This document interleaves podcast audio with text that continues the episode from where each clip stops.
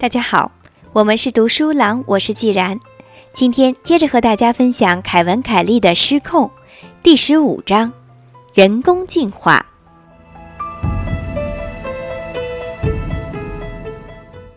汤姆·雷的电进化机。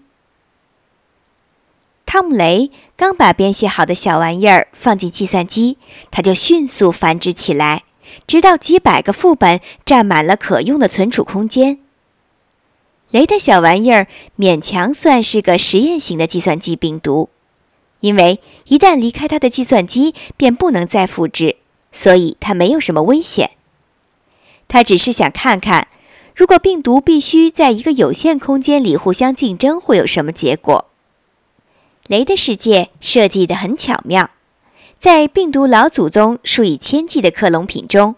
有大约百分之十在自我复制时发生了微小变异。最初，那个家伙是一个八十，叫这个名字是因为它的编码长度为八十个字节。有些八十发生了一点随机的变异，成了七十九或者八十一。这些新病毒中的一些变种不久就接管了雷的虚拟世界，它们进而再变异出更多的种类。病毒八十几乎被这迅速增长的新物种大军逼到濒临灭绝的地步。不过，他挺过来了。在七十九、五十一和四十五这些新面孔出现并达到数量峰值一段时间以后，八十又死灰复燃了。不过，区区几个小时，汤姆雷的电进化机已经进化出了一锅培养液。近百种计算机病毒为了在这个与世隔绝的世界中生存而大打出手，在花了几个月的时间编写代码后，雷在他的首次尝试中就孕育出了人工进化。当雷还是个说话细声细气、腼腆的哈佛本科生时，就曾经为著名的蚁人威尔森在哥斯达黎加收集蚁群。威尔森的剑桥实验室需要活的切叶蚁群，而雷受雇到中美洲茂密的热带丛林寻找并捕获状态良好的野外蚁群，然后运到哈佛。他发现自己特别擅长做这个工作。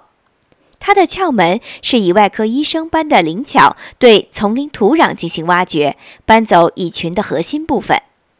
需要搬走的是蚁后的完整内饰。包括蚁后自己、它的看护蚁以及一个存储着足够食物的微型蚁园，以在运输中确保蚁群们不会忍饥挨饿。年轻的新生蚁群是最理想的了。这种蚁群的核心部分正好可以装进一个茶杯里，而另一个技巧就是找出藏在森林植被下的很小的蚁巢。只需几年时间，这个巴掌大的小蚁群就可以填满一个大房间。在热带雨林采集蚂蚁的同时，雷还发现了一种不明种类的蝴蝶，它会尾随着行军蚁的行军路线。行军蚁吞食其前进路上所有动物的残忍习性，会把一群飞虫赶得慌不择路。一种鸟逐渐形成了跟随这个掠食大军的习惯。愉快地享用那些在空中四散奔逃的虫儿，而在紧随行军蚁大军的飞鸟身后，蝴蝶又接踵而至。蝴蝶尾随其后的目的是享用蚂蚁鸟的粪便大餐，那是产卵所急需的蛋的来源。蚂蚁、蚂蚁鸟、蚂蚁鸟蝴蝶，也许还有谁知道什么玩意儿的东西跟在后面，组成了一支杂牌军。像一群串联好了的吉普赛人一样，浩浩荡荡地横扫这片丛林。雷被如此精妙的复杂组合折服了，这简直就是一个游牧社会嘛！在无奇不有的天地万物面前，大多数企图了解生态关系的尝试都显得那么可笑。在茫茫宇宙之中，这三个种群。一种蚂蚁，三种蝴蝶，十几种鸟，是如何结成这种奇异的相互依赖的关系呢？为什么会这样呢？雷在读完博士的时候，觉得生态科学暮气沉沉、停滞不前，因为他不能对上面这种重要的问题给出一个满意的答案。生态学缺少好的理论来概括由每一片荒野的观察数据所积累起来的财富，它受到大量局部知识的困扰。没有一个总体理论，生态学只不过是个充斥着迷人童话的图书馆。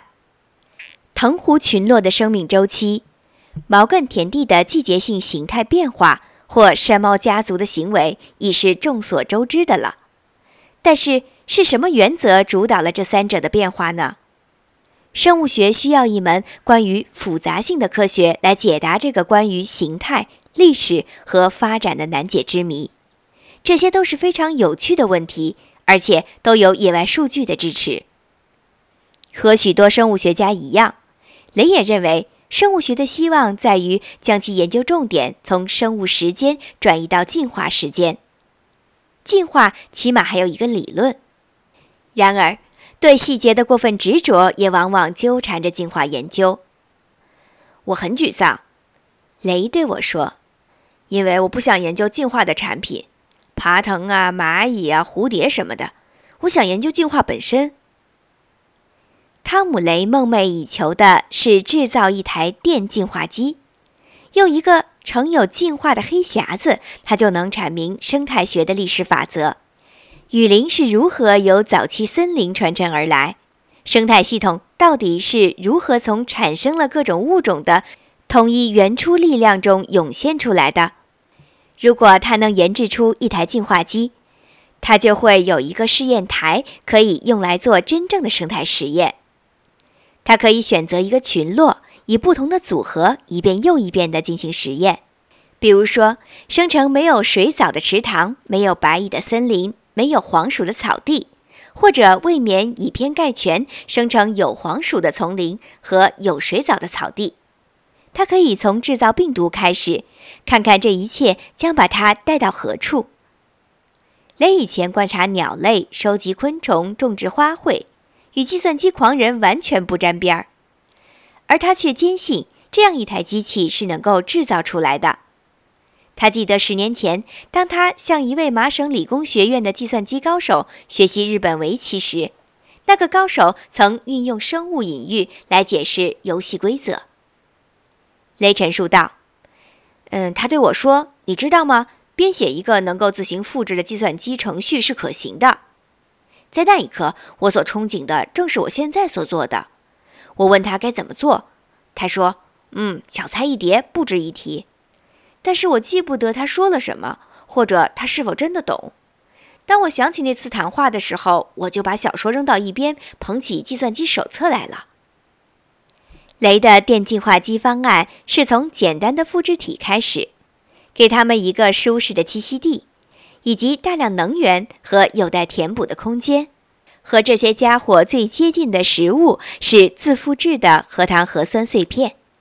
这个艰巨的任务看上去是可行的。他打算调制一份计算机病毒的培养液。当时正值1989年，新闻杂志上铺天盖地的都是计算机病毒比瘟疫还糟，是技术所能到达的邪恶之极的封面报道。但雷却从计算机病毒的简单代码中窥见了一个新科学的诞生——实验进化与生态学。为保护外部世界，雷用一台虚拟计算机来运行他的实验。虚拟计算机是一种在真实计算机的潜意识深处模拟特定计算机的智能软件。通过将那些可自我复制的小家伙们限制在这个影子计算机中，雷把它们与外界隔离，使自己在不危及主机的情况下，能够对计算机内存这样的重要功能胡乱折腾。看了一年计算机手册之后，我坐下来写代码。两个月之后，这小玩意儿跑了起来。在程序运行的头两分钟里，我已经获得了可以进化的生物。雷在他称为“地球”的世界里种下了他编写的一个小玩意儿，八十个字节的程序代码，把它放入他的虚拟计算机的内存中。这个小家伙先是找到了一块八十字节大小的空白内存空间。然后用一份自己的复制品占据这个地盘，从而实现自我复制。不消几分钟，内存里就满是八十的复制品了。雷增加了两个重要的功能，将这台施了复印机般的复制机改造成一台净化机。它的程序在复制中偶尔会搞乱几位代码。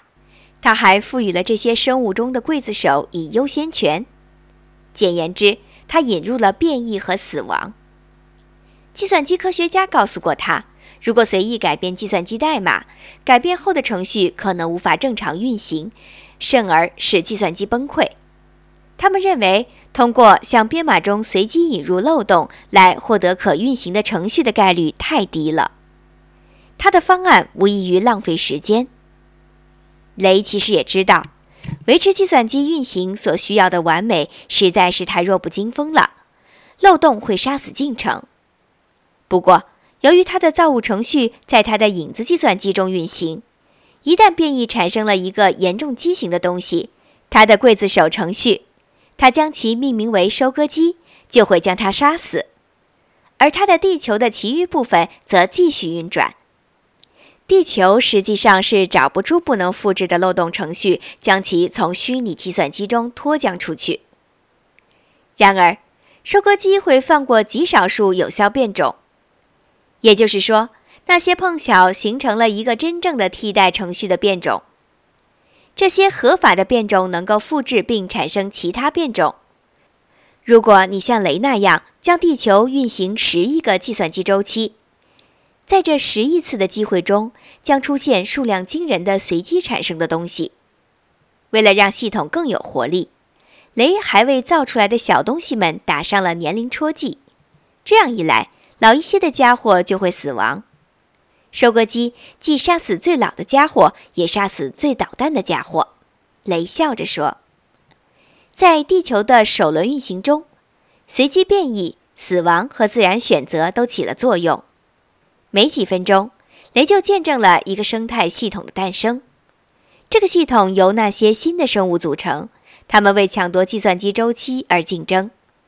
竞争奖励个头小的家伙，因为他们需要的周期更少。”而残酷的达尔文进化论淘汰的，则是贪婪的消耗者、体弱多病的物种和老家伙。物种七十九是幸运的，他的工作卓有成效，很快就超过了八十。雷还发现了非常奇怪的东西，一种只有四十五个字节的变种，它的代码效率极高，数量也超过了所有其他变种。这个程序自我优化的速度之快，令我很震惊。雷回忆道：“系统中的存活者有着越来越短的基因，我可以用图把这个速度描绘出来。”在对四十五的代码做进一步考察时，雷惊奇地发现它是一个寄生虫。它只包含了生存所需的代码。为了繁殖，它借用了八十的繁殖代码来复制自己。只要周围有足够的八十宿主，四十五就会兴盛起来。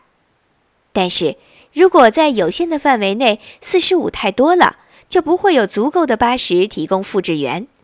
随着八十的减少，四十五也减少了。这对舞伴跳着共同进化的探戈，进进退退，就像北部森林中的狐狸和兔子一样。所有成功的系统都会吸引寄生虫，这似乎是生命的普遍属性。雷提醒我说，在自然界。寄生虫如此常见，以至于宿主很快就共同进化出针对它们的免疫力。寄生虫随之进化出骗过那些免疫力的策略，结果宿主再共同进化出抵御它们的防御能力。实际上，这些行动并不是交替出现的，而是两股持续相互作用的力量。雷学会了用寄生虫在地球中进行生态实验。他把七十九装到他的培养液里，因为他觉得七十九可能对寄生虫四十五免疫。的确如此，不过随着七十九的兴旺，第二种能够捕食它们的寄生虫进化出来。这种有五十一个字节长。当雷为它们的基因排序时，他发现四十五之所以能变成五十一，正是由一个基因事件所引起的。七个出处以无从考究的指令取代了四十五中间段某处的一个指令，把一个丧失能力的寄生虫变成了强有力的新物种。但这还不算完，一个对五十一具有免疫力的新物种进化了出来，而这样的过程还在继续。在运行了很长时间的培养液中，雷发现了以其他寄生虫为宿主的超寄生虫。寄生虫就像是从你家电线上偷电的邻居，他们用你的电，你付电费，而你还蒙在鼓里。在地球里，像四十五这样的有机体发现自己无需携带大量代码来复制自己，因为它们周围有足够的代码。雷俏皮地说：“这就像我们利用其他动物的氨基酸一样，就是在我们吃它们的时候。”在进一步检查中。雷发现超超寄生虫兴旺起来，寄生升级到了第三重。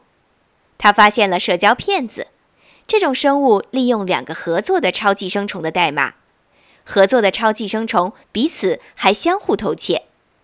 社会骗子需要相当发达的生态环境。至于超超超寄生虫，虽然还没有看到，不过也许已经有了，在他的世界里。这种不劳而获的游戏，也许永无止境。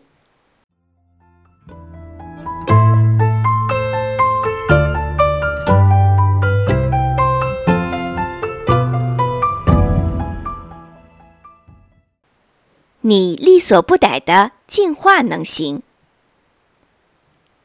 雷所发现的生物是人类程序员无法编写出来的。我从编写八十个字节的东西开始。因为那是我能拿出来的最佳设计了。我猜想，或许进化能把它降到七十五个字节左右。于是就让程序运行了一整夜。结果第二天早上就出现了一个新的东西，不是寄生虫，而是某种能完全自我复制的东西。它只有二十二个字节。令我大惑不解的是，在没有像寄生虫那样盗用别人指令的情况下。一个电脑病毒是怎样仅通过二十二个指令就做到自行复制的呢？为了和他人分享这个新发现，我把它的基因算法发到了网上。麻省理工学院一位计算机专业的学生看到了我的解释，但不知怎么却没有得到病毒二十二的代码。他试图手工重新创造它，但是他的最好成绩也需要三十一条指令。当他得知我是在睡觉时得到二十二条指令的时候，他沮丧极了。人类力所不逮的进化却能做到。雷在一台显示器上展示了二十二在培养液中繁殖倍增的踪迹，以作为他陈述的最佳诠释。想想看，随机的改动程序竟然能胜过精挑细琢的手工程序，这听起来挺荒谬的。可这就是活生生的例子。这位旁观者突然明了了：这些没脑子的黑客具有的创造力是永无止境的。因为病毒要消耗计算机周期，所以较小，也就是指令集更短的病毒就有一定的优势。雷重写了地球的代码，使系统根据病毒大小按比例为其分配计算机资源，大病毒得到更多周期。在这种模式下，雷的病毒们所栖息的是一个不偏不倚的世界。正因为这个世界对大小病毒一视同仁，因此长期运行也许会更有意义一些。有一次，雷将它运行了一百五十亿个计算机周期，在大约第一百一十亿个周期左右，诞生了一种长度为三十六个字节的病毒。它可是聪明的近乎狡诈。它计算自己的真实尺寸，然后在尾部，我们姑且用这样的称谓吧，将长度值向左移了一位，在二进制中，这就相当于翻倍。靠谎报自己的尺寸，病毒三十六神不知鬼不觉地窃取了病毒七十二的资源，这就意味着他得到了两倍于实际所需的中央处理器时间。这个变种自然横扫了整个系统。或许汤姆雷的电计划机最惊人的事情是他创造了性。没有人告诉他什么是性，然而他还是发现了它。在一次实验中，为了看看关闭变异功能会产生什么结果，雷让培养液在没有外加错误的情况下运行，结果让他大吃一惊。即便没有程序变异，进化仍然发生了。在真实的自然生活中，性是远比变异更重要的变化来源。性从概念上讲是遗传重组，一些来自父亲的基因和一些来自母亲的基因结合成为后代的全新基因组。在地球中，寄生虫有时候会在无性繁殖中借用其他病毒的复制功能，而收割机有可能在这个过程中碰巧杀死了宿主，宿主原有的空间被新病毒占用。发生这种情况的时候，寄生虫就会使用新病毒的部分代码以及死去病毒被打断了的部分复制功能，由此产生的后代是个未经刻意变异而产生的天然的新组合。雷还说，这种古怪的繁殖相当于和死人发生性关系。在雷的培养液里，这种中断式交配其实一直都在发生，但只有当他关闭变异功能时，他才注意到了这一点。原来，不经意的重组本身就足以推动进化。死亡时，生物所栖息的内存空间中就会有足够的不规则性。而这种复杂性提供了进化所需的多样性。从某种意义上来说，系统进化出了变异。对科学家而言，雷的人造进化机最令人欣喜之处在于，它的小世界展示的似乎是间断平衡。在相当较长的时期里，种群比例保持着一个相对稳定局面，只是偶尔有物种灭绝或者新物种诞生。接着，几乎是一眨眼功夫，这种平衡就立刻被一阵翻江倒海般的新老物种交替给打断了。对一个较短的时间来说，变化是狂暴而不受约束的。接着，事情解决了，静止和平衡再次成为主宰。化石研究显示，这种形式在地球上的自然界中占压倒优势。静止是常态。而变化总是突如其来。在进化的其他计算机模型中，也能看到同样的间断平衡方式，比如克里斯蒂安·林格伦的囚徒困境式的共同进化世界。如果人为进化反映了生物进化，你肯定想知道，如果雷让他的世界永远运行下去，会出现什么状况？他的病毒怪物会创造出多细胞吗？遗憾的是，雷从来没有将他的世界以马拉松的方式运行过。去看看几个月或者几年之后会发生些什么。他还在不停地摆弄着他的程序，对其进行改进，以使之能够收集长期运行所产生的海量数据。他承认，有时我们就像一群有一辆车的男孩子，我们总是在车库里打开发动机罩，把引擎零件拿出来摆弄。但是我们几乎从来不开车，因为我们太执着于加大马力了。事实上，雷专注于开发一种新硬件，那应该是一种新技术。雷认为，他可以将虚拟计算机和为他编写的基本语言烧制进一块计算机芯片，一块进化用的硅片。这个现成的达尔文进化芯片就成了可以插进任何计算机的模块。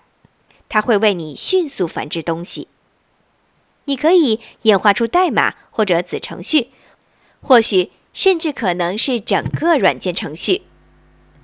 雷图鲁道：“我发现这相当奇怪。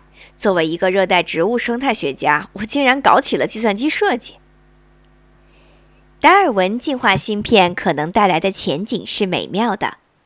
设想在你的个人计算机中就有一块。”而在你的计算机中使用的文字处理软件是微软的 Word。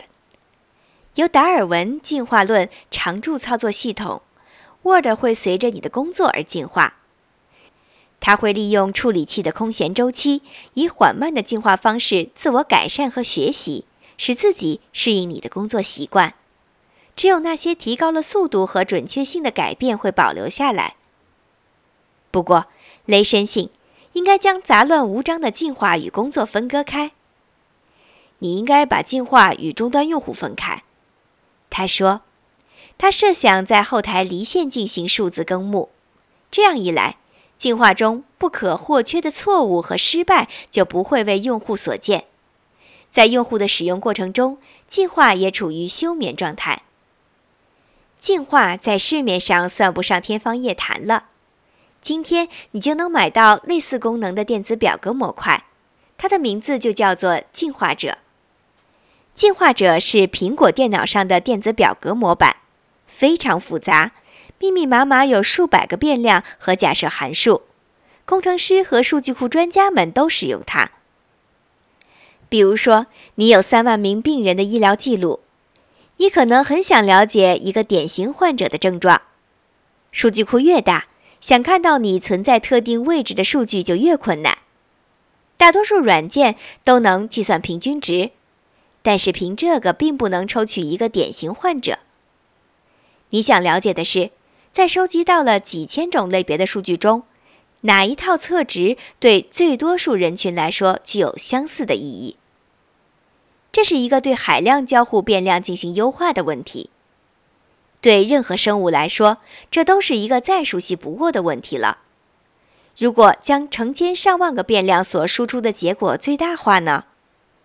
浣熊必须能确保自己的生存，但是有上千种变量，比如脚的大小、夜视能力、心率、皮肤颜色等等，可以随时间推移而发生变化。且一个参数的改变会引起另一个参数的改变。要想穿过这片包含各种可能结果的广阔空间，并且还留有些许登顶的希望，唯一的方法就是进化。进化者软件对最大多数患者的最宽泛的病例进行优化。它尝试给出一个典型患者的基本描述，然后检查有多少患者符合这份描述。再对病例进行多维度改进，看看是否有更多患者与之相符，然后修改、选择、再修改，直至最大数量的患者符合这份描述。这项工作特别适合进化。计算机科学家把这个过程叫做“爬山法”。进化程序试图在包含最优解的形式库中向顶峰攀升。通过持续不断的向更好的解决方案推进，程序一直向上攀登，直到不能爬得更高。在那一点上，他们就达到了顶峰，一个极大值。然而，始终有个问题：这个顶峰是周围最高的吗？或者，程序是否被困在了一个局部高点，与旁边高得多的顶峰只有一条峡谷之隔，却又无从回退？找到登上一处高点的路径并不难。自然界中的进化和计算机中的进化程序所擅长的是在山峦起伏、一山更比一山高的地形中，爬到全局意义上的制高点——主峰。